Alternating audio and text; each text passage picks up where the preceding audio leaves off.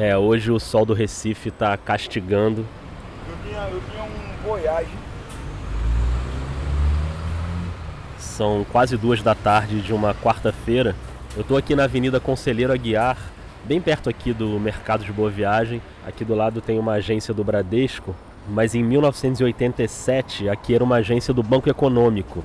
E que para mim tem uma questão de nostalgia aí, porque meu pai trabalhou a vida inteira no Banco Econômico, não aqui no Recife, né? Mas no Rio de Janeiro, depois foi transferido para Goiás, para o Espírito Santo, para o Amazonas. Mas aqui nessa agência do Banco Econômico de Boa Viagem, em 1987, aconteceu um assalto com reféns, que foi um dos primeiros assaltos a banco com reféns no Pernambuco. Os policiais interditaram a rua e cercaram o banco. Os seis assaltantes foram para o primeiro andar da agência levando vários reféns. Houve troca de tiros entre os assaltantes e a polícia, que invadiu o prédio e se instalou no térreo. Então, naquele momento, essa rua onde eu estou agora estava um caos absoluto, com a polícia cercando tudo e uma multidão na rua. Teve confusão, teve correria. Em alguns momentos, o nervosismo se generalizou de tal maneira que chegou a provocar tumultos e corre-corre. E tem uma cena muito marcante dos criminosos saindo do banco com os reféns, descendo as escadinhas aqui. Só então os assaltantes e os reféns apareceram na porta do banco. Eram seis assaltantes. Alguns cobriam o rosto, outros usavam caps da polícia para disfarçar. E todo mundo entrou num carro, um Santana Quantum, que estava parado aqui na, na calçada, e ali começou uma perseguição de cinema. As dez pessoas entraram no carro que saiu em direção à rodovia PR-232, que liga o Recife ao município de Salgueiro. E por que, que eu estou contando tudo isso? Porque um dos reféns naquele assalto era um jornalista, um dos maiores jornalistas que esse país já teve. Aí, ó, arma engatilhada, apontando para minha cabeça, o tempo todo ameaçando atirar. Tem que resolver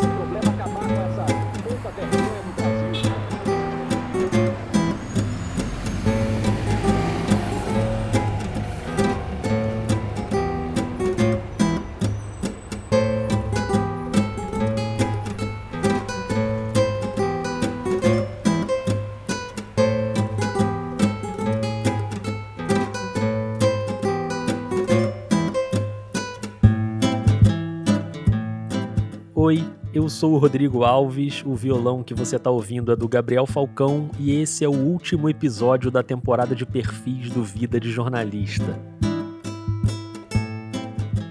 Essa voz que você escutou ainda há pouco é do repórter que naquele momento estava dentro do Santana Quantum amontoado com 10 pessoas num calor de 40 graus, com um revólver apontado para a cabeça e um microfone na mão, falando e olhando para o cinegrafista que estava do lado de fora da janela do carro. Pois é, o perfil que encerra a temporada é de uma lenda da profissão, Francisco José. Agora, tudo isso é por culpa da polícia. Eu viajei até Recife para ouvir dele os bastidores inacreditáveis de quase seis décadas de carreira, boa parte disso fazendo coberturas muito marcantes para a TV Globo. Cearense de nascimento, pernambucano por opção, Chico José vai contar tudo pra gente, a infância, o começo na profissão, as grandes reportagens. O que não falta é história pra gente ouvir fazendo cara de espanto. Então você que tá aí, ajusta o seu fone bem bonitinho, porque se você gosta de causos do jornalismo, eu te garanto que tá começando agora um perfil muito, muito especial. Vamos nessa?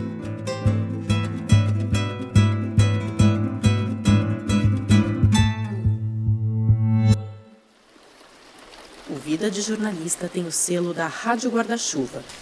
Jornalismo para quem gosta de ouvir. Capítulo 1 O menino, o cavalo e a luneta do coronel. A luneta do coronel? O que é que o menino e o cavalo têm a ver com a luneta do coronel? Eu nasci na área rural do município de Crato, no Ceará, a mais ou menos 6 quilômetros de distância da área urbana da, da cidade. Nasci em casa, não teve maternidade, aquela história de chama a parteira que vai nascer.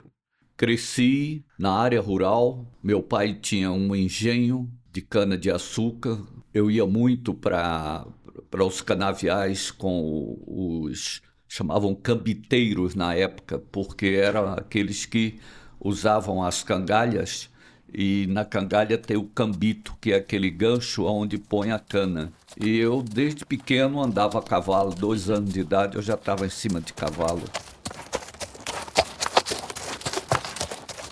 E quando andava com sete, oito anos de idade, eles me botavam em cima dos burros bravos para o burro me derrubar, normalmente na bagaceira do engenho, porque caía em cima da palha da, da cana e não tinha muito problema. Era caindo e eles me jogando em cima do burro de novo.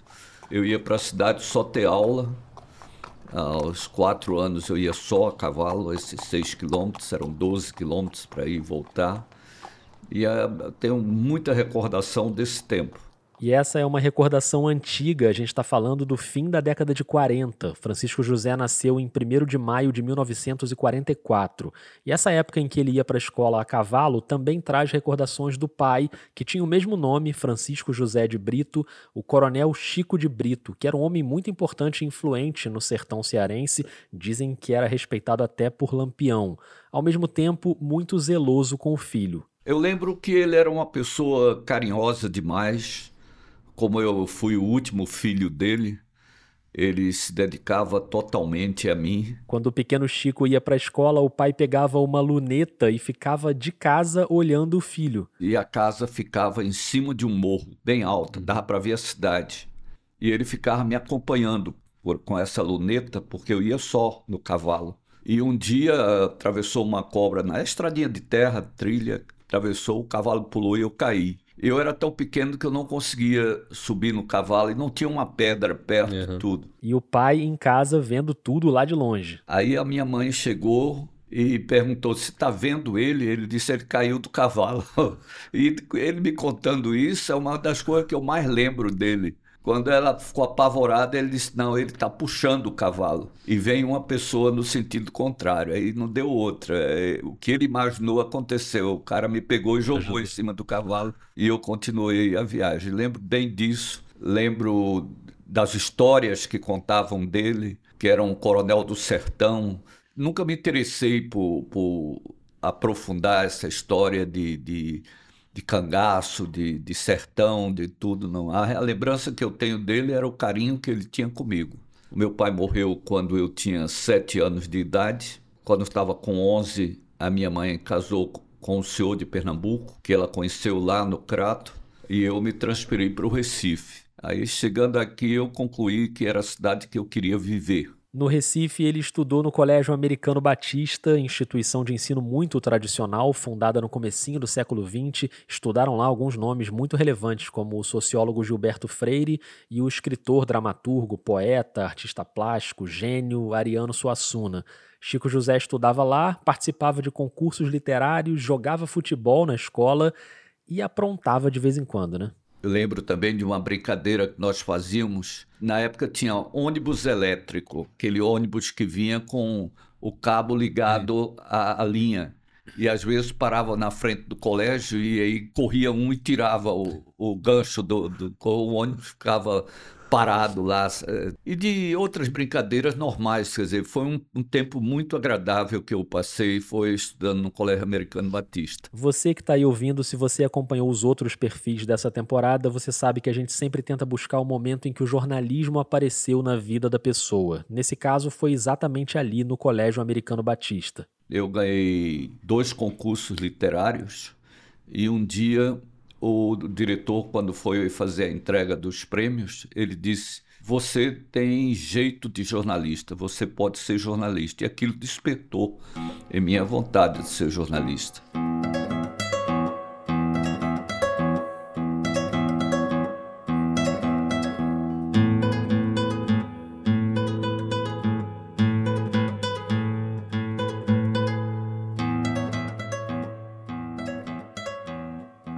Vontade de ser jornalista já estava ali desde a escola, e agora a gente vai dar um salto para o momento em que de fato começa a trajetória no jornalismo, e não teve a etapa da faculdade. Naquela época não tinha o curso de comunicação. Uhum. Você tinha que ter seis meses como profissional e ser registrado no Ministério do Trabalho.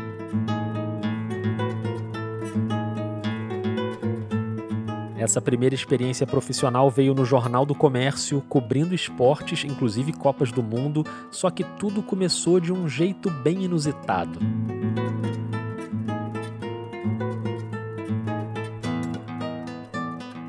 Capítulo 2 Uma carta sincera e um carro cheio de sapos. Quantos sapos será que cabem num carro? Acho que depende do carro, mas uma carta sincera? Eu era louco por futebol, torcia pelo Náutico. Náutico hoje está uma desgraça, mas naquela época era um bom time. Ótimo time. Ali nos anos 60, o Náutico foi ex-campeão pernambucano, ganhou seis títulos seguidos entre 1963 e 68. Houve aí o gol que sacramentou o título contra o Sport em 65. Para o Náutico, zero para o Sport. Faz perfeito a cobrança para cara assinado. Correu para a bola, bateu. De pico, leva a bola no Vai mal, Pedro. Gol! Saiu mal outra vez. Pedrinho, o Nino cabeceou e mandou para o fundo. Malvado gol! É gol do gol do Náutico. 27 minutos de jogo na primeira etapa. Essa narração é do Luiz Cavalcante, o seu Luiz, grande nome do rádio de Pernambuco. Depois ele virou comentarista, ficou conhecido como comentarista da palavra balizada.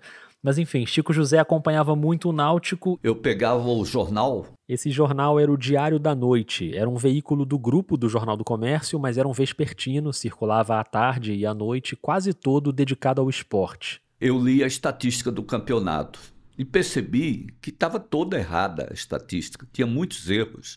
O artilheiro do campeonato não era o que eles estavam lá indicando, o número de pontos estava errado. O Francisco José, aos 21 anos, resolveu entrar em contato com o jornal, mas a gente está falando dos anos 60, né? muito antes das cornetadas de rede social. Aí eu escrevi uma carta num papel de, de, de caderno mesmo, é, e mandei para o jornal, dizendo que eles estavam enganando o leitor e chegou na mão do Aramis Trindade, que era um advogado e, na época, o principal cronista esportivo de Pernambuco. Era o editor de esportes do jornal e tinha uma crônica na resenha esportiva do Rádio Jornal do Comércio, ao meio-dia. O Aramis Trindade, que obviamente não é o ator Aramis Trindade, que talvez você conheça aí dos filmes mais recentes, ele estava no ar naquele programa de rádio. E, e ele chamou durante a resenha esportiva, que todo mundo ouvia na época, ele chamou o leitor do jornal que tinha corrigido a estatística do campeonato para ir à redação. E muitos amigos da, do colégio tinham visto que eu tinha escrito aquela carta. E aí, vai, vai lá, eu disse, eu vou não, ele vai querer brigar comigo e eu não quero brigar com ninguém não. Mas aí no dia seguinte ele chamou de novo. E aí eu fui. Quando ele chegou na redação, o Aramis não só não brigou, como fez uma proposta. Ele disse: Você quer ficar fazendo a estatística do campeonato? Campeonato Pernambucano de Futebol. E assim começou a carreira jornalística do Francisco José. Ele ficou responsável pela estatística do campeonato e um belo dia o repórter que cobriu o Náutico faltou, teve um problema de saúde. O Aramis Trindade não pensou duas vezes. Aí ele me chamou e disse: Quer ir fazer o jogo do Náutico e Central em Caruaru? Você anota tudo, leva um gravador, grava com os jogadores depois da partida, podia entrar no vestiário naquela época, tudo e deixa os dados aqui que um, um, um, editor vem e faz a matéria, escreve a matéria. Tá certo. Só que em vez de só deixar as informações para o editor escrever, ele mesmo escreveu a matéria do jogo. No dia seguinte saiu o texto que eu tinha feito. E aí ele chamou e perguntou: disse, quem foi que fez o, o texto que nós usamos no jornal? Eu disse: fui eu. Aí ele disse: então você vai ficar fazendo. Com seis meses, eu já era, já estava no lugar do Aramis Trindade. O Aramis também trabalhava como advogado e acabava perdendo dinheiro por ter que passar as tardes inteiras ali no jornal. Ele queria ficar só na rádio e colocar um substituto no jornal. Quem eu indico para ficar? Ele disse, indica o Chico. O Chico é barata de, de, de jornal, fica aqui o tempo todo, eu não tinha o que fazer. Ficava lá e eles me indicaram.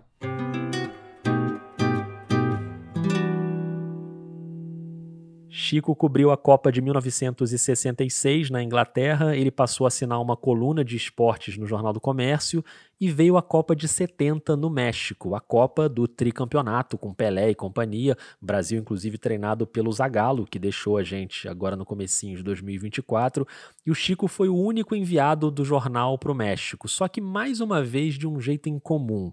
Ele só foi para a Copa porque ele ganhou um concurso interno para celebrar os 50 anos do jornal e com uma matéria que não tinha nada a ver com esporte, tinha a ver com sapos. E, e a matéria que eu fiz foi: em dólar, quanto vale um sapo?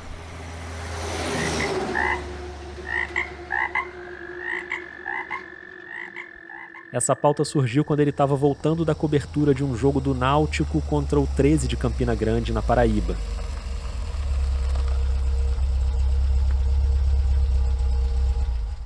E nós paramos num restaurante e eu vi que tinha uma caminhonete parada na porta do restaurante com uma lona em cima e a lona ficava pulando. Aí eu falei, já, cara, tem algum bicho dentro daquela lona que fica pulando. Fui lá, levantei, era sapo. Aí eu procurei e disse, quem é o dono dessa caminhonete aqui? Sou eu. Disse, amigo, que isto, a história é essa de encher a caminhonete de sapo? Aí ele disse, estou levando para o curtume. Eu falei, curtume de sapo? Ele disse, é. Para que o couro de sapo? Ele disse, vai todo para o exterior. Na mesma hora, o Chico e o fotógrafo embarcaram na pauta. Nós fizemos eles caçando sapo, levando tudo, e o preço do, da crise, e, e, o crime ecológico que aquilo representava Sim. também. A matéria ganhou o concurso do cinquentenário do jornal e o prêmio era a passagem de avião para assistir a Copa no México.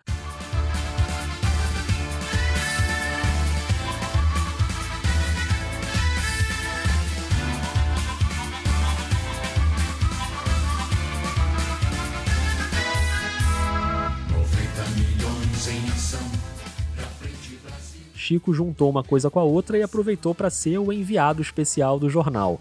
Aqui eu te lembro que o Vida de Jornalista tem um episódio muito saboroso sobre a cobertura dessa Copa, com o saudoso Silvio Lancelotti contando vários bastidores. Se você ainda não escutou, procura aí, é um episódio da série Memórias, busca aí a reedição que foi publicada em novembro de 2021, que está com uma qualidade de áudio bem bacana.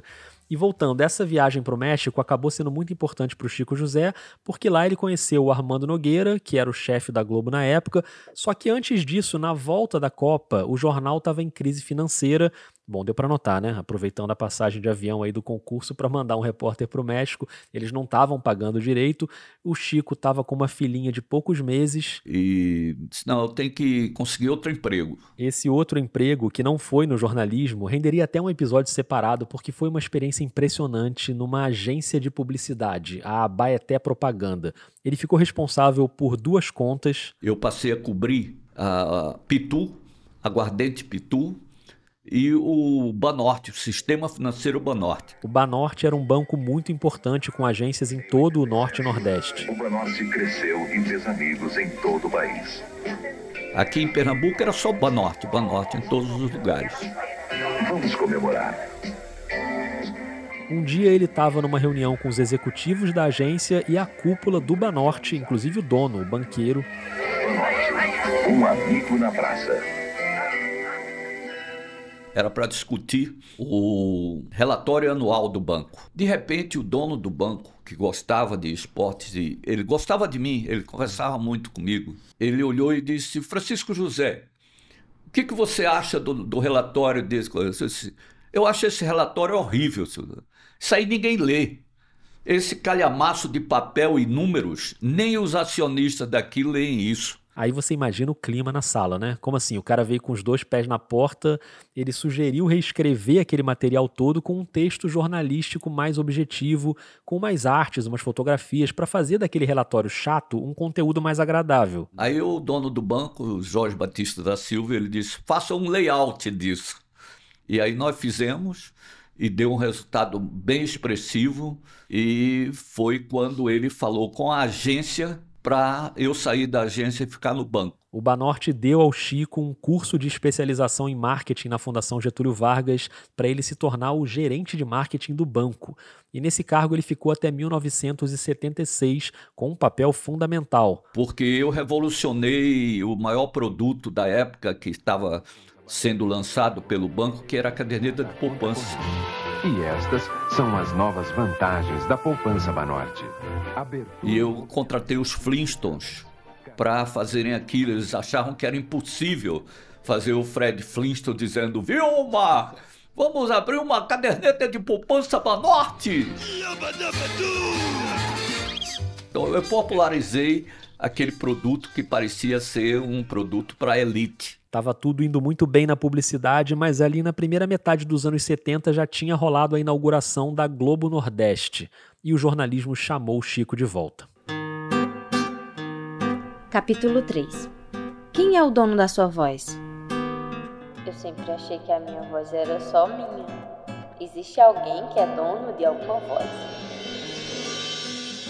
Você lembra que o Chico José já conhecia o Armando Nogueira, o chefe de jornalismo da Globo, desde a cobertura na Copa do México, né? Inclusive ali na Copa rolava um futebol dos jornalistas, o Armando estava sempre por ali. Que ele era o técnico do time da, da imprensa lá. Você precisava ver o, o, o Pelé apitando um jogo da gente. Ele, só, ele deu um pênalti, é, que não existia o pênalti. Zagallo quase bateu nele, a rivalidade era grande. Aquele futebol da imprensa com direito a Pelé no papel de árbitro ajudou na aproximação com Armando Nogueira. Quando veio a, Globo para aqui, é, o Armando mandou me contratar. Eu fui o primeiro apresentador do Globo Esporte na Rede Globo Nordeste. Era metade do salário que eu ganhava como gerente do sistema financeiro Banorte. E eu não tive dúvida em aceitar. Eu era jornalista, não me sentia gerente de marketing nem bancário. Ele entrou na Globo nas funções de apresentador do Globo Esporte e repórter esportivo, mas é aquela coisa que a gente já falou aqui no Vida várias vezes. Jornalista é jornalista, não importa o assunto. Ouve só essa história. A redação ficava em Olinda, em cima de um morro. De lá ver toda a cidade do Recife. Quando nós estávamos descendo o morro para ir fazer o treino do Náutico, eu vi uma fumaça imensa entrando nas nuvens no centro do Recife. Aí eu falei: esquece esse treino e vamos para o centro do Recife, que aquilo ali é um incêndio grande. Era um incêndio num posto de combustível que queimou vários carros, queimou prédios, foi bem grave. E eu fiz a matéria completamente diferente de tudo que a Globo proibia.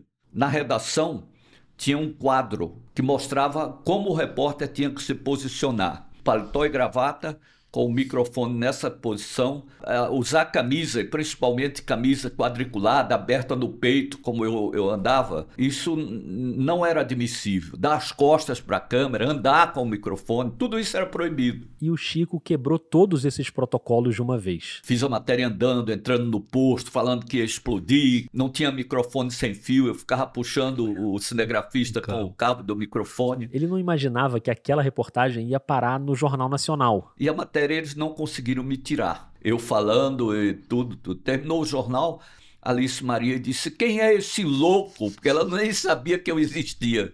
E ela era a segunda do, do jornalismo da Globo, era Armando Nogueira uhum. e Alice Maria. Ela era a diretora executiva. Devo muito a eles dois. Foram meus mestres. Eu não tive uma faculdade, uma faculdade para fazer o curso de comunicação, mas tive esses dois mestres, como eu já tinha tido o Aramis Trindade, o Ronildo Maia Leite. A Alice Maria gostou da matéria sobre o incêndio, mas aquele repórter estava muito fora dos padrões. Aí ela disse: manda ele para o Rio para cortar esse cabelo dele, mudar essa voz horrível dele, esse sotaque Aqui a gente chega num ponto importante, o sotaque. A gente está falando de 1976. A Globo colocou o Chico para consultar uma fonoaudióloga, o que aliás era uma praxe e até hoje é na emissora, né? Não tem necessariamente a ver com o sotaque. Eu mesmo com esse sotaque carioca aqui, eu fiz bastante fono quando eu trabalhei na Globo, me ajudou muito, é ótimo. Imagina o Chico que caiu na mão da rainha das fonos. É, eu fui para Glorinha Beltimiller, uhum. que era uma sumidade na, na época ela foi, eu acho que a maior fonoaudióloga que a Globo já teve. Ela formou o Cid Moreira. O Jornal Nacional continua entrando no ar todas as noites, com o testemunho de milhões de brasileiros. Boa noite. Os repórteres da época, Bial, Caco, todos tiveram treinamento com a Glorinha. Ela me deu um ritmo de narração, mas ela não conseguiu mudar o meu sotaque. Eu lembro bem de um exercício que ela mandava eu repetir, diga Olinda. Eu falava Olinda. Olinda situação para se criar uma vila. Com essa frase de Duarte Coelho, nasceu o primeiro povoado, há 481 anos, que depois se tornou a cidade de Olinda, patrimônio da humanidade. Logo depois vem a Copa de 78 na Argentina, com a Argentina campeã e o Chico cobriu justamente a seleção da casa. Eu fui campeão do mundo pela Argentina. É. Fiz a matéria da final e tudo. Lá, o Armando passou a implicar comigo. Desde que chegou a Rosário, todos os treinos da Polônia foram secretos.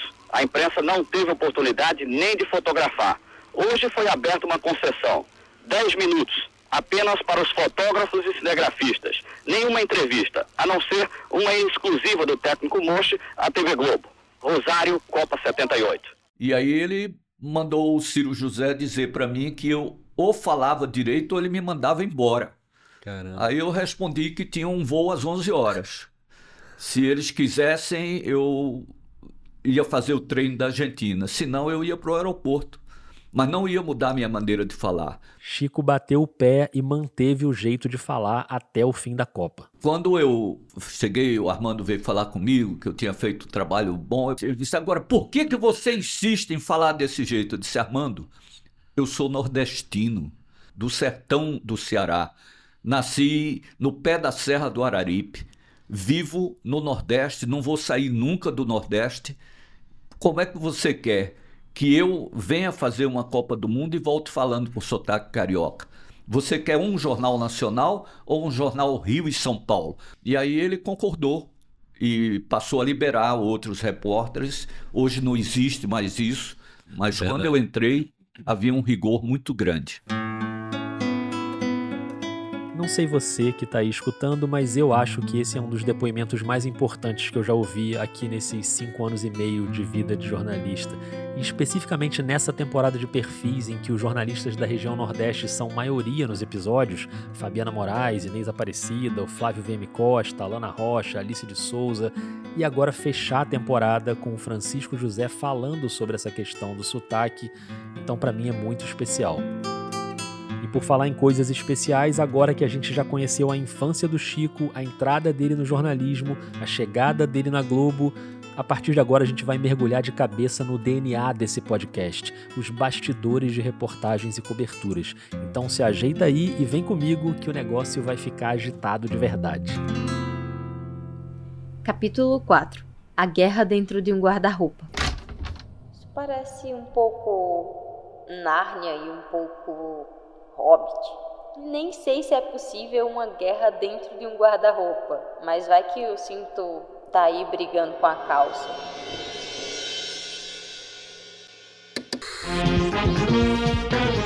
Clima de guerra no Atlântico Sul. A Argentina tomou à força as Ilhas Malvinas, ilhas dominadas pela Inglaterra há quase 150 anos. Em abril de 1982 começou a Guerra das Malvinas. Durante os três meses de conflito, a Globo chegou a ter quase 80 profissionais envolvidos na cobertura, a maioria deles na Argentina. Porque eram todos credenciados no Exército. As informações eram que o Exército argentino passava. Uhum.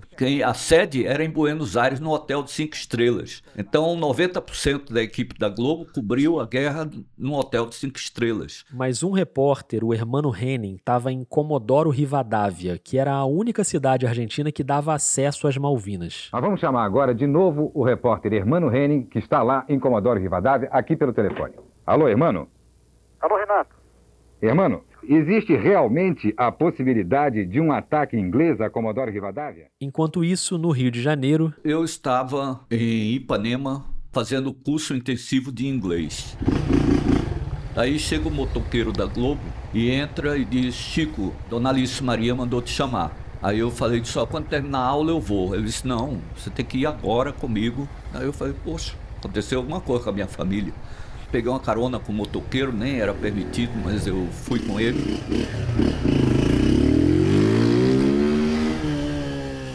E ela disse: Você vai amanhã para Comodoro Rivadavia Aí eu falei, mas o Hermano não está lá? Ele disse, não, ele acabou de ser expulso. Pois é, o Hermano e todos os outros jornalistas tinham sido expulsos de Comodoro Rivadavia e a Globo mandou o Chico para lá às pressas numa tentativa de infiltrar alguém na cidade para cobrir a guerra mais de perto.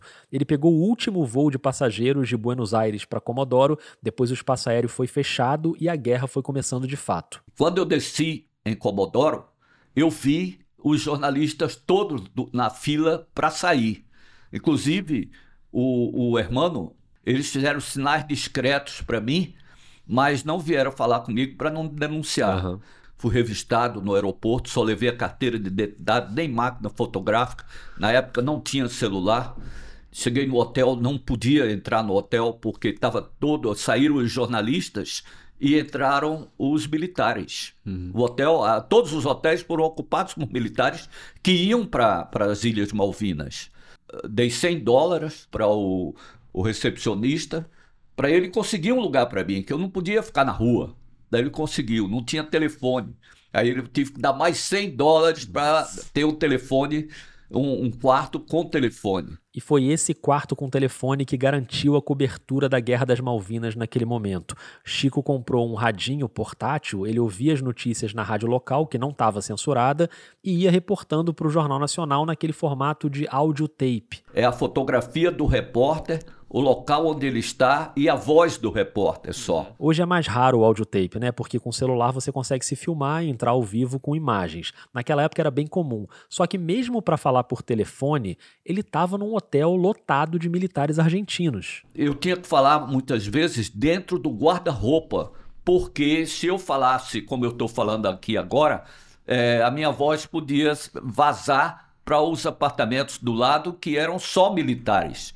E aí eles vão dizer, ó, tem um cara falando português aqui e deve ser jornalista, porque ele está falando como locutor. Falava dentro do guarda-roupa. Era o audiotape guarda-roupa. Lá em Comodoro Rivadavia, os argentinos estão em alerta máxima. De manhã, o povo da cidade levou um susto. Todos pensaram que tinha começado a guerra. Nosso repórter fala de Comodoro Rivadavia direto pelo telefone. Um alarme falso transmitido simultaneamente por duas emissoras de rádio de Comodoro Rivadavia provocou correrias e pânico hoje na cidade. O locutor da Rádio Nacional de Comodoro Rivadavia repetiu com nervosismo e insistência o sinal de alerta vermelho, com o característico toque de sirene, no que foi seguido imediatamente pela radiodifusora da Patagônia. Logo após o alarme, as duas emissoras saíram do ar. Deu para imaginar esse boletim no Jornal Nacional sendo feito de dentro de um guarda-roupa, dentro de um armário? E dava certo, né? Os militares não escutavam a voz. Mas tinha um problema. A Globo era vista na Argentina. Entrava na Argentina. A Globo entra nas cidades da fronteira da Argentina. Eles viram pelo audiotape. Então o exército percebeu, disse: Ó, oh, tem um jornalista falando na Globo é, aí em Comodoro Rivadavia. Ou seja, quando tinha que apurar alguma coisa, o Chico não podia simplesmente sair andando pela porta da frente do hotel, porque tinha militar para todo lado. O jeito era sair pela janela. Muitas vezes eu tinha que descer, eu estava no primeiro andar, eu tinha que descer pelo cano do lado de fora para não ser visto na, na na recepção pelos militares. E subia por ele. Uhum. Não tinha ninguém ao lado, porque era um muro, e eu conseguia sair por um portãozinho que tinha lá e voltava também por esse portão. Surpresa esta manhã no Atlântico Sul. A guerra, anunciada durante três semanas, começou. A esquadra inglesa deu o primeiro tiro e retomou o arquipélago da Geórgia do Sul, ocupado pela Argentina no dia 3 de abril. O ministro da Defesa. Da o primeiro combate que houve, eles abriram um corredor para que os feridos viessem para Comodoro Rivadavia. E aí eu ouvia no rádio chamando as pessoas para doarem sangue. Aí eu não tive dúvida, foi doar sangue. Doei sangue, depois entrei aonde estavam os feridos e fui fazendo pergunta aos feridos. E eles respondiam. É, até que um oficial me viu e foi lá e me prendeu. Aí disse: Era você que nós estávamos procurando aqui. Onde você está? Aí eu disse, estava no hotel, eles foram comigo, jogaram minhas coisas tudo no chão, tudo, e me levaram para um quartel.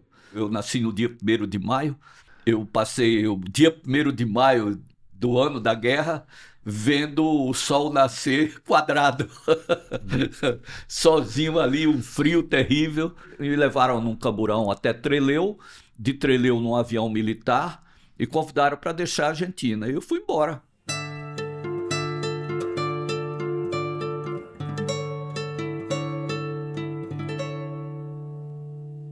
Mas esse capítulo ainda não acabou, não, tá? E quando cheguei em casa, é, aqui em Recife, a minha mulher, na época, Socorro, disse: Olha, a secretária do Armando Nogueira já ligou duas vezes para você é, entrar em contato com ele urgente. Eu liguei para Armando, ele disse: Vem embora para o Rio, que você agora vai entrar na guerra pelo Chile. Chico foi para Punta Arenas, no Chile, e de lá a Globo alugou um aviãozinho para ele ir direto para as Ilhas Malvinas. Era um capitão da Força Aérea Chilena que tinha um avião de oito lugares que ele alugava. A Globo parece que pagou em torno de 10 mil dólares para ele ir. Depois, uma semana depois, ir nos buscar. Ele ia descer numa praia. Mas aí. Mas aí, quando nós decolamos, que fomos embora, eu estava sentado ao lado dele, ele pilotando e eu ao lado. Veio o avião argentino em cima e começou a falar com ele. Ele apavorado, respondendo. Sim. Aí eu falei: o que está acontecendo? Ele disse: os argentinos estão aqui em cima da gente mandando voltar ou eles derrubam o avião. Eu disse: o que, que você vai fazer?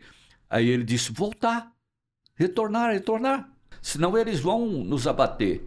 O Chico José tinha outra ideia. Eu propus a ele dar mais 10 mil dólares para ele não obedecer aos argentinos e continuar para a Argentina o capitão era doido, mas nem tanto. Ele sabia que, mesmo se conseguisse escapar de ser abatido, ele seria preso assim que pousasse e perderia a patente. Então a solução dele foi outra: pousar em solo chileno mesmo, mas ele tinha que escapar daquele avião argentino. Às três horas da tarde escurecia e tem um lugar que chama Passo de la Morte. Na hora que ele aproximou do Passo de la Morte, ele disse: Vou arriscar tudo agora. Aí desceu o avião o passo é estreito, mas não cabia um avião argentino, ah. nem eles conseguiriam bombardear de lá. Ele foi, escureceu, ele saiu no escuro, conhecia bem aquilo ali e pelo rádio ele falou desesperado para Porto Williams, que era a, a, a base do Chile, e ele gritava para eles: manda o carro acender a luz no fim da cabeceira, eu estou chegando, estou chegando. E aí ele desceu baseado na luz de um carro que estava do outro lado. Mas o cara era muito bom. Não deu para chegar nas Malvinas, mas aquela cobertura ficou marcada como uma das mais importantes da carreira do Chico José, seja transmitindo informações de dentro do guarda-roupa do hotel ou tentando chegar no cenário do conflito com o risco de ser abatido por um avião militar. Ainda bem que tudo terminou em paz para ele. Acabou a Guerra das Malvinas. A primeira-ministra da Inglaterra, Margaret Thatcher, anunciou no parlamento inglês que as tropas inglesas entraram em Porto Stanley,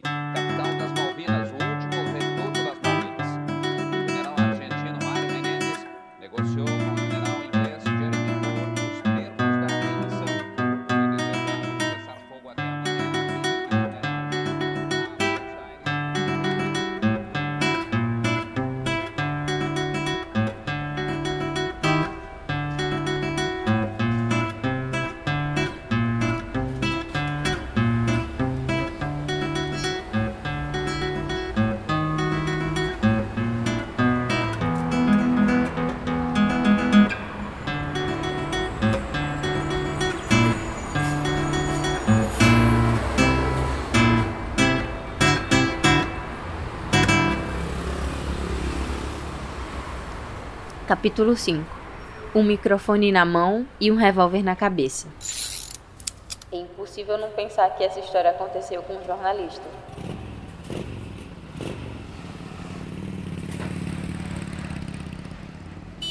Agora a gente volta para a cena inicial desse episódio. Esse som que você está ouvindo eu gravei na Avenida Conselheiro Aguiar, em Recife, e eu fiquei um tempo ali em frente ao mercado de Boa Viagem, do outro lado da rua, né?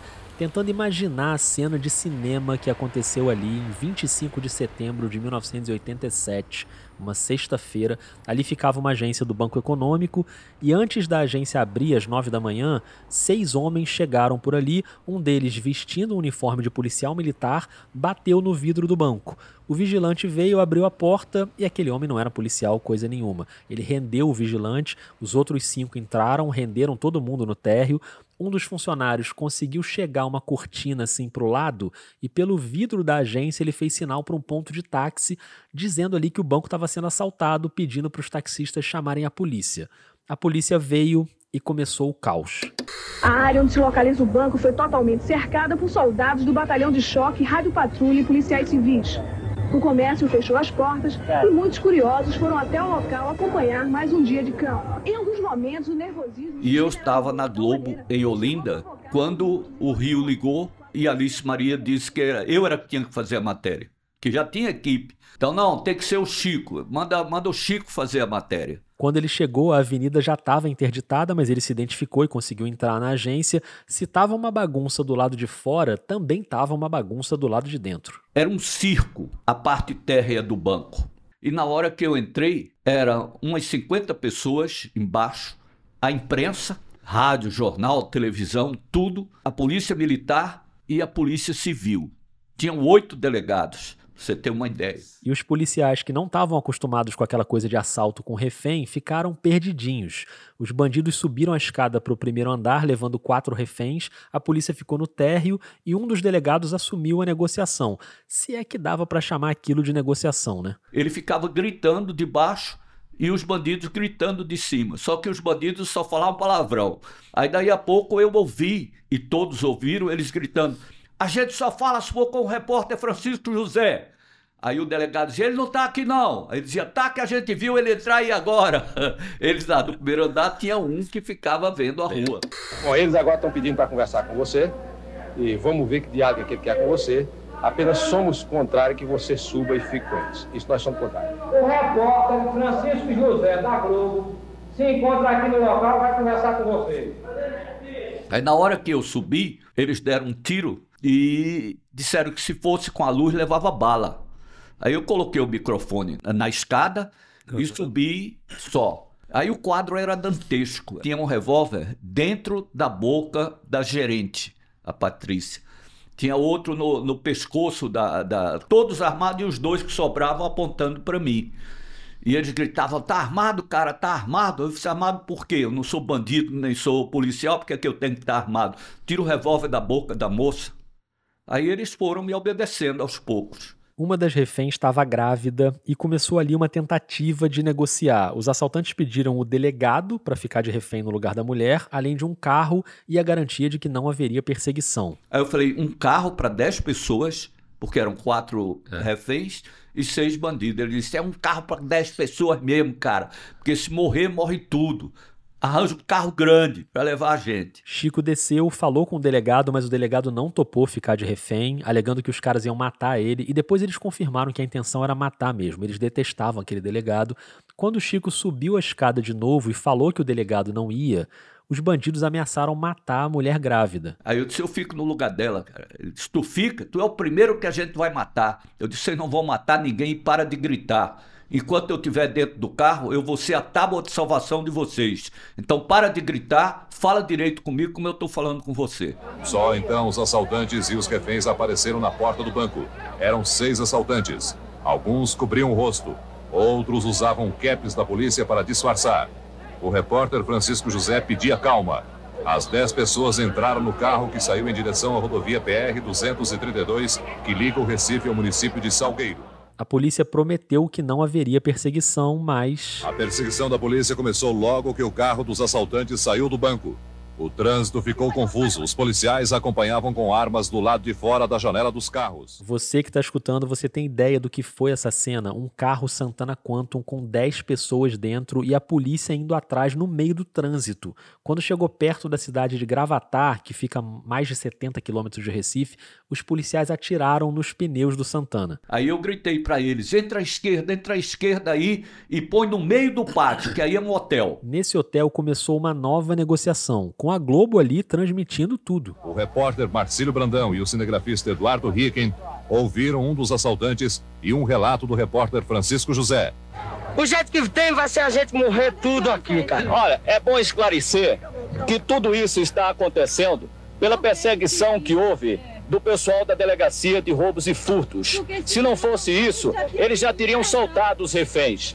Agora, o pior que tem aqui não é só a pressão dos revólveres no ouvido, é a posição. Tem 10 pessoas dentro desse carro numa temperatura de quase 40 graus. Se acontecer alguma coisa, o responsável é o secretário de Segurança Pública que se comprometeu quando me pediu para ficar como refém, quando me pediu para ir negociar com eles, que não haveria perseguição. E o Chico, no banco de trás do carro, com um revólver apontado para a cabeça, além de falar para Globo, ainda falou com a TV Manchete, que também estava ali cobrindo o caso. Depois veio o cara da Manchete, Chico, disse, olha, deixa a Manchete vir também. Não, não, já falou com um, não vai falar, mas eu disse, deixa ele vir, é importante. Aí a Manchete veio. Os policiais atiraram no carro, furaram os pneus, é o tempo todo essa gritaria aqui dentro. Mas isso vai terminar tudo bem. Na realidade, é uma grande palhaçada que está acontecendo em todo o Brasil. Essa história de sequestro, todo dia um, é um dia um, no dia outro. Se não houver uma solução do governo, isso vai continuar, gente. Tem que tomar uma providência contra esse estado de violência. Aí, ó, arma engatilhada, apontando para minha cabeça, o tempo todo ameaçando atirar. Mesmo assim, o Chico manteve a calma e continuou nesse papel de conversar com a quadrilha. Se vocês vão se entregar, ou vou tentar continuar? Ele disse: entregar nada, cara. Entregar tá morto. Aqui nós vamos continuar. Ele disse: vai continuar como? Ele disse: sei lá, a gente vai pegar outro carro. Eu disse: então eu vou chamar o delegado e você vai negociar com ele e pega essa veraneio que tá da polícia que está aqui atrás da gente. É esse carro. Nesse carro, a viagem seguiu e logo na saída de Gravatá, a população estava no meio da estrada, porque a TV e o rádio estavam transmitindo tudo ao vivo, né? Eu tive que sair, botar o corpo fora da janela e pedir ao povo para passar. Quando a polícia vier, vocês fecham. Mas deixa a gente passar. Aí abriram e passou. Eu disse: finalmente, vocês estão querendo ir para onde? Aí ele disse: a gente quer ir para Salvador, cara. E no fim das contas, essa aventura toda foi uma viagem de 17 horas até a Bahia, passando por Alagoas, com o Chico José orientando os caras pelo caminho, porque eles queriam ir pela estrada errada. E é impressionante como ele manteve o raciocínio e até a estratégia, né, para evitar um novo confronto com a polícia. Ouve só essa parte. Quando estava aproximando do Rio São Francisco, nós uh, ultrapassamos um, um, caminhão carregado de cana e mais na frente tinha uma rampa na margem da estrada. Eu falei: sobe essa rampa, sobe essa rampa na margem da estrada, fica em cima parado. Aí eles: o que está acontecendo? Era meia-noite. Está acontecendo o seguinte Aí na frente está o Rio São Francisco, uma ponte com quase um quilômetro de, de extensão, aonde a polícia vai nos pegar. Se eles querem realmente pegar, é. é só deixar entrar na ponte e fechar a parte de lá da ponte. E como é que a gente vai saber? Eu disse: deixa aquele caminhão passar, vamos ficar vendo a luz do caminhão. Se a luz do caminhão não parar, for embora, é porque é. não tem ninguém, porque eles estão revistando tudo. Aí a gente ficou em silêncio, aquele silêncio, ninguém falava nada. Aí passou e a gente seguiu. Quando já estava perto de Salvador, eles quiseram liberar os reféns numa estradinha de terra meio isolada. Sério, vocês vão descer aqui? Eu disse, de jeito nenhum. Nós não vamos descer aqui. Como é que nós vamos sair daqui de madrugada, três horas da manhã, vamos andar o dia inteiro para chegar, a, a madrugada inteira para chegar no lugar onde possa pegar uma carona? Não vamos ficar aqui não. Já viemos até aqui, a gente vai até Salvador. Aí o chefe dele disse: É, vamos, ele vai com a gente mesmo, até Salvador. É bom porque se chegar lá e tiver polícia, ele ainda está aqui com a gente. A gente bata ele.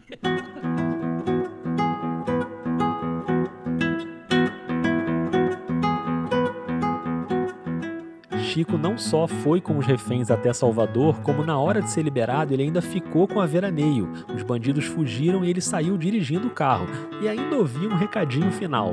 Ele virou e veio para mim e disse: Olha Quero dizer uma coisa. Nunca ninguém falou daquele jeito comigo quando dar o tiro na testa.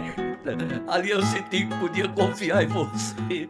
Depois daquela, ele ainda foi descansar num hotel e tava bom de aventura, né? Veio o ano de 1988, mas aí no Réveillon de 88 para 89, mais uma cobertura daquelas inesquecíveis.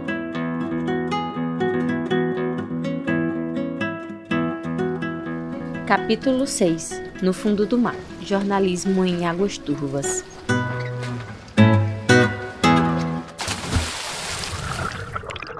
Quem diria que ser jornalista é entrar num barquinho e enfrentar a tempestade? No ar, o Fantástico. Você acompanha agora as notícias do domingo no Brasil e no mundo. Tragédia no último dia do ano. Um barco de turismo vira na entrada da Baía de Guanabara, no Rio. Mais de 50 pessoas morrem no acidente, entre elas a atriz Yara Amaral. O naufrágio do Batomushi aconteceu meia hora antes da virada do ano, no momento em que as águas estavam muito agitadas na Baía de Guanabara. Eram 142 pessoas a bordo do barco para ver a tradicional queima de fogos em Copacabana. Naquela época, os jornais impressos não circulavam no dia 1 de janeiro, nem no Natal, no 25 de dezembro. E exatamente naquele ano, o Roberto Marinho tinha determinado que o jornal O Globo ia passar a circular todo dia. Então a equipe do Globo estava em peso cobrindo a virada do ano. E a TV, claro, estava lá, como sempre, fazendo as imagens. O Renato Machado era repórter na época, ele estava num barco para fazer as imagens dos fogos vistos do mar ele não viu o Batomushi virando porque estava muito escuro, mas foi o primeiro a reportar, inclusive, a chegada dos corpos no Yacht Club. O naufrágio aconteceu muito rápido, numa noite muito escura de mar batido. Durante toda a noite, os corpos continuaram chegando aqui ao Yacht Clube do Rio de Janeiro. O dia primeiro, claro, foi um dia de buscas pelos corpos. De manhã cedo, na área do acidente, as equipes de mergulhadores do Grupamento Marítimo do Corpo de Bombeiros do Rio começaram a procurar as vítimas. Este foi o exato local onde o Batomushi 4 naufragou. Do alto dava para ver cadeiras, pedaços de madeira e uma mancha de óleo do barco que vazou no naufrágio. Segundo os bombeiros, o trabalho é difícil. O barco está naufragado a 27 metros de profundidade. Naquele momento, Francisco José já fazia parte da equipe de repórteres especiais da Globo. Era o Bial, Caco, Palha, Ilse Scamparini, Domingos Meirelles, Renato Machado, eu. Cada um o que, que vai fazer? Aí o Caco disse: Eu quero fazer a Marinha. A Ilse disse: Eu quero fazer a família da atriz que morreu. Cada um escolheu. Eu disse: Eu quero mostrar o Batomusto no fundo do mar. Chico sabia que o setor de novelas da Globo tinha uma câmera que filmava embaixo d'água e nunca tinha sido usada. E tinha um cinegrafista acostumado a mergulhar, o Vandique Acácio. Foram buscar o homem em Niterói. E ele veio e a gente foi para o mar. Na hora que passa filmando ao redor de onde estava a concentração da Marinha, eles deixaram passar. Mas aí mandaram ficar longe do local. Então eu, me equipei com o cinegrafista e um mergulhador do Rio de Janeiro, aonde nós tínhamos alugado o equipamento. Vamos lá, eles viram que a gente estava equipado. Aí veio o barco da Marinha, chegou e disse: área de mergulho interditada, ninguém desce aqui para fazer mergulho, coisa nenhuma. Tá proibido, tira o barco daqui. Aí eu afastei com o barco, disse: olha, na volta passe pelo mesmo lugar aonde você passou antes, que eu já sei onde está o Batomushi. Aí o cinegrafista, tu sabe como, Chico? Ele disse, acabou de sair um mergulhador, que deve ser um bombeiro, naquela boia. Então aquela boia deve estar tá presa a ele. Vamos passar o barco perto da boia, a gente pula perto da boia e desce pelo cabo. Nós estamos descendo por um cabo que é a única indicação para chegar ao Batomushi. É o cabo que liga a boia colocada pelo corpo de bombeiros até o barco naufragado. A imagem é assustadora. A água é tão turva que só dá para ver um pedaço do cabo descendo e aí do nada aparece um homem subindo. Agora um encontro com um soldado do corpo de bombeiros que está voltando de lá. Já dá para ver as primeiras indicações. A condição de visibilidade que nós temos é menos de dois metros de distância com o refletor aceso que eu estou levando na mão. Agora já dá para perceber. Aí está o barco da morte. Pintado de branco. E foi o, difer o diferencial da cobertura. E a gente entrou, eu entrei no Batumbush, afundado. Nós vamos tentar aproximar. E até entrar, tem uma janela quebrada aqui. Vamos tentar passar por esta janela. E é exatamente a cabine de comando do Batumush. Essas peças de metal representam o comando da embarcação. Pela posição, ele está inclinado no fundo da Baía da Guanabara. Lá no fundo do mar deu tudo certo. O problema era voltar para o barco e sair dali sem arrumar problema com a marinha. Quando nós voltamos, a marinha estava no barco o capitão mesmo tinha mandado sair estava no barco. Ele disse: Vocês estão apreendidos. Eu falei que não podia ficar aqui, tudo era área restrita. Aí eu falei: Capitão, o senhor acha justo que o povo brasileiro não veja o Batomush? Ele disse: Não, está proibido. Eu disse: Proibido por quem? Ele disse: proibido pela Marinha. Eu falei: acima da Marinha está a Constituição brasileira, que me permite trabalhar. Eu fiz o meu trabalho. O senhor quer ver o Batobush? Aí ele disse: Você conseguiram fazer? Eu disse, Conseguimos. Eu quero ver. Aí ele viu, aí sentiu eu conversando com ele, disse: Isso aqui é uma coisa que vocês não claro. podem esconder. Para que esconder? Uma impre a imprensa chegou e fez o Batobush. As imagens realmente são muito impressionantes. Impossível não lembrar daquelas filmagens do James Cameron no Titanic, sabe? Claro, né, com as proporções guardadas, mas tudo muito impactante. Eu, teve um detalhe lá embaixo que a gente filmou, mas podia parecer um naufrágio normal, né? Peguei o cinegrafista, fiz sinal para ele ficar parado naquele local e fui procurar o nome, Batomush. Eu não achava, eu dei a volta toda nele e não achava, é porque ele estava virado. Aí eu senti, fui em cima e vi o nome Batomush. Aí chamei o cinegrafista. Aí está o número da sua inscrição e o nome do barco no fundo do mar. E na hora que eu desci é, na Marina da Glória, estava o motoqueiro esperando já às sete e tanto da noite, porque isso foi no fim do dia. E ele disse, Chico, sobe aqui, despecha as pernas. Quando entrou no túnel Rebouças, eu senti porque que ele tinha mandado fechar as pernas. Era é, passando entre um carro e outro numa velocidade incrível.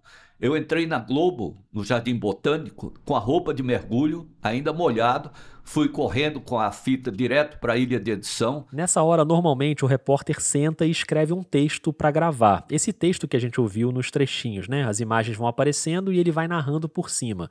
A diferença é que dessa vez não foi um texto escrito. Aí ele ficou parado, eu disse, pode ligar. Ele disse, mas você não vai fazer o texto? Eu disse, não, eu vou contar o que eu vi lá embaixo como eu estou falando com vocês aqui, contando a história. Aí contei pela ordem, depois ele disse: Eu nunca vi ninguém fazer um áudio para o Jornal Nacional sem ler um papel.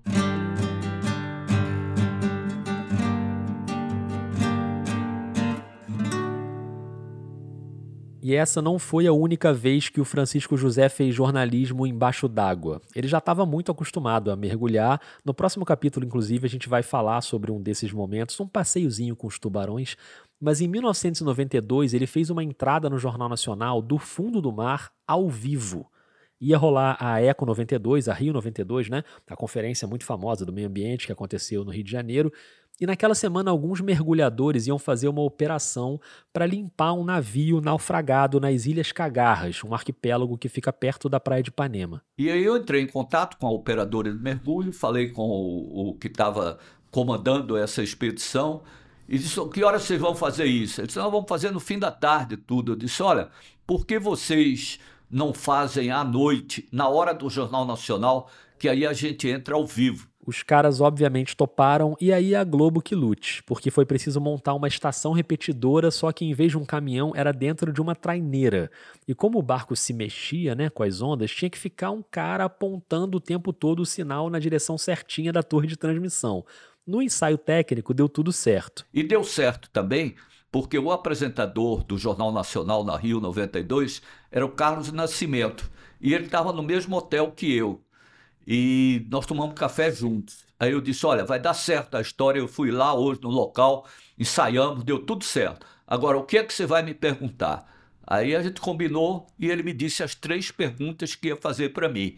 Se ele não tivesse dito, eu não teria entendido, porque na hora que eu pulei no mar para ir para o fundo de noite, arrancou o, o, o, o receptorzinho do lado direito do meu ouvido. Então eu ficava ouvindo só pelo esquerdo. E não era uma, um som audível, não era uma coisa legal. A salvação foi aquele combinado no café da manhã, porque mesmo sem escutar, o Chico José já sabia lá no fundo do mar o que, que o Carlos Nascimento ia perguntar. Tela dividida, Nascimento de um lado em terra firme, Chico do outro no fundo do mar, com equipamento de mergulho ao lado do navio naufragado. Boa noite, Chico. Onde é que você está exatamente agora? Foi um desafio para a engenharia. Nascimento, nós estamos é, perto das Ilhas Maricás. Fica na costa do Rio de Janeiro. É um grupo de alunos de uma escola de mergulho do Rio de Janeiro. O batismo, um teste do curso de mergulho mergulhando à noite, fazendo essa incursão no navio naufragado. Estamos a 15 metros de profundidade e a temperatura da água aqui está em torno dos 18 graus. sem dúvida, uma hora meio estranha para você estar mergulhando. O que é que você e esse grupo de mergulhadores fazem aí no fundo do mar? Na realidade, o que esse grupo de mergulhadores quer mesmo é chamar a atenção, é conscientizar cada vez mais a população para não jogar lixo no mar. Mas eles estão também numa missão ecológica, limpando o navio Santarém, que afundou há 60 anos.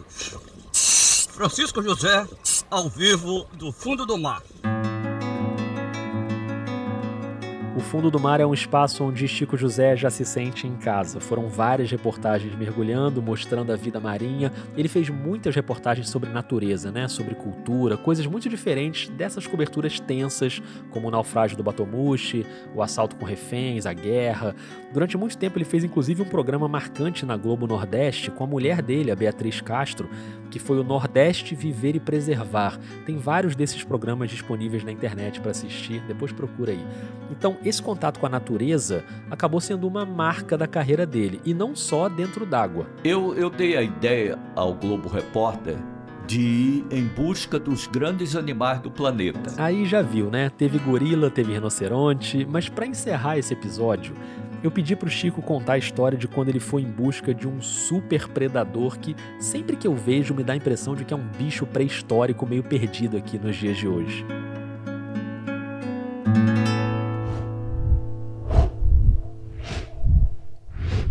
Capítulo 7 A aventura na casa do dragão. Acho que tudo que tem dragão é meio mágico e misterioso. Eu só não sabia que dragão tinha casa.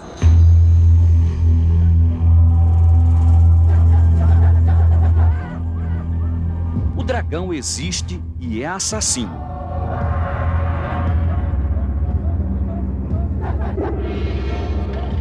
Já atacou dezenas de vezes. Matou um fotógrafo suíço. Quase devorou um menino. E está solto, sempre preparado para o bote. Em 1999, Chico José e o repórter cinematográfico Paulo Zero viajaram para a Indonésia para explorar a ilha onde vivem os dragões de Komodo. O dragão de verdade não cospe fogo, mas tem veneno na boca. Uma língua de serpente. Nós fomos atrás desse monstro. O dragão vive na Indonésia, num lugar chamado Komodo. É uma ilha isolada. Pouca gente tem coragem de morar lá. Para você que ainda não ligou o nome à pessoa, o dragão de Komodo é um lagarto gigante que pode chegar a 3 metros de comprimento, 40 centímetros de altura, quase 200 quilos. Eles têm uma mordida venenosa e se alimentam de aves, de mamíferos. E não é mamíferozinho, não, tá? É tipo um cervo, um porco, e eles engolem o bicho inteiro. E é o animal mais perigoso que eu já tive oportunidade de ver. Ele ataca, ele vem para cima. Quando você entra nessa ilha, você recebe uma vara com uma forquilha na ponta para se defender. Ah, então tranquilo. Se eu tô com a varinha, pode vir um dragão gigante venenoso capaz de me engolir inteiro. Agora eu fiquei calmo. Quem não viveu para contar a história foi um fotógrafo suíço que se aventurou a andar sozinho pela floresta. Ele queria fotografar os dragões e acampou num dos lugares mais altos da ilha, dentro do Parque Nacional de Komodo. Nós vamos seguir a trilha que ele deixou. Ah, parece uma ótima ideia. Para entrar na mata, tivemos que assinar um documento nos responsabilizando pelas nossas vidas. A direção do parque não garante a segurança de ninguém que entra aqui. Aconteceu também comigo quando nós fomos mergulhar com os tubarões tigres nas Bahamas, tem que assinar também. Só um parêntese rápido aqui nos dragões para mostrar o áudio da reportagem do Chico José cercado de tubarões tigres enormes e os bichos vindo para cima porque eles estavam com umas iscas na mão e eles usando a câmera para se defender e afastar os tubarões. Por mais de três horas, em dois mergulhos por dia, nós estivemos em contato direto com dezenas de tubarões de cinco espécies.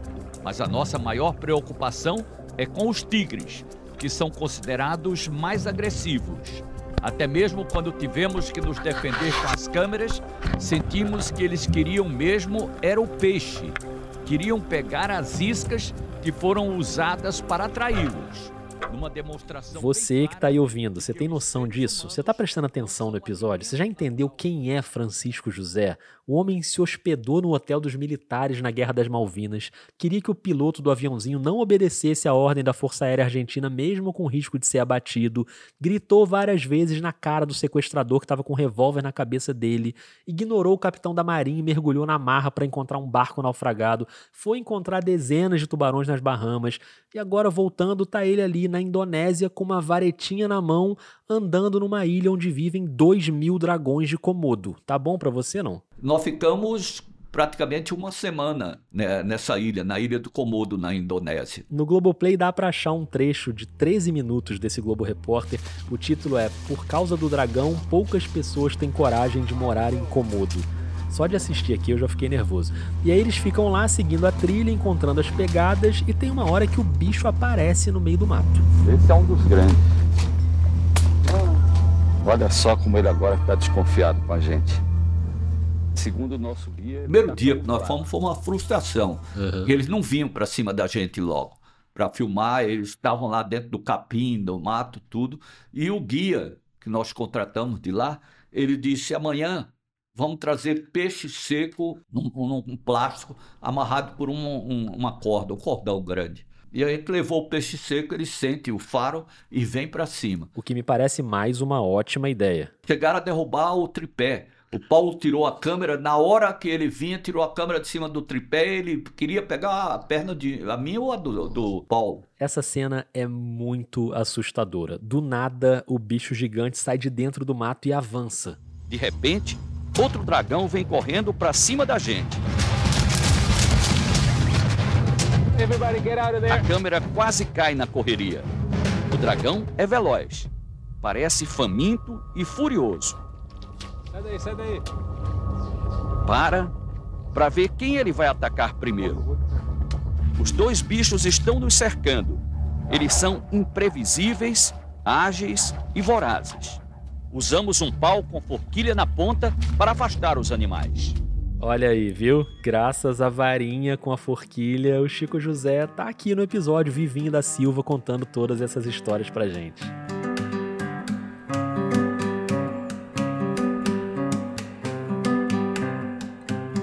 E sempre fazendo o jornalismo no qual ele acredita. Eu acredito no jornalismo da verdade. É, eu nunca procurei falsear nada nas minhas reportagens. Nunca procurei exagerar em nada nas minhas reportagens. Pelo contrário, eu sempre procurei desmistificar o perigo, o medo, porque eu passaria a ficar desacreditado primeiro pela minha equipe. E eu tenho o maior orgulho de todos os profissionais com os quais eu trabalhei. Eu escrevi um livro e dediquei a eles. O livro se chama 40 anos no ar: A jornada de um repórter pelos cinco continentes. Todo esse período que eu trabalhei, eu acreditei no jornalismo verdadeiro e inusitado. Procurar fazer uma coisa que ainda não foi mostrado. Ou se foi mostrado, vamos entrar mais afim, entrar, penetrar mais nessa situação. Eu tenho feito palestras pelo Brasil afora, porque eu me tornei um contador de histórias. Mas Deu aí, pra ver bem aqui, né? Você é, é muito bom contando histórias. É, e, e eu, eu tenho tido resultados maravilhosos com essas palestras em todos os lugares para onde eu vou. Maravilha. Chico, obrigado. Eu adorei a nossa conversa. Obrigado mesmo por você ter topado. Valeu, amigo. Grande abraço para você.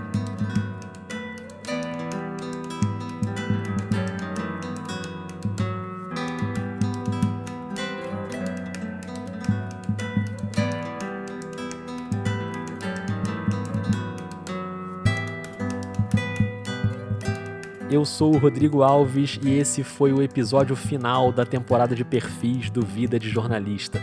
Todos os episódios tiveram trilha sonora original composta no violão pelo Gabriel Falcão, a quem eu agradeço muito pela parceria de sempre. Nesse episódio especificamente, quem fez a introdução dos capítulos pra gente foi a querida Pamela Queiroz, jornalista do Crato, no Cariri Cearense, mesma cidade onde nasceu o Chico José.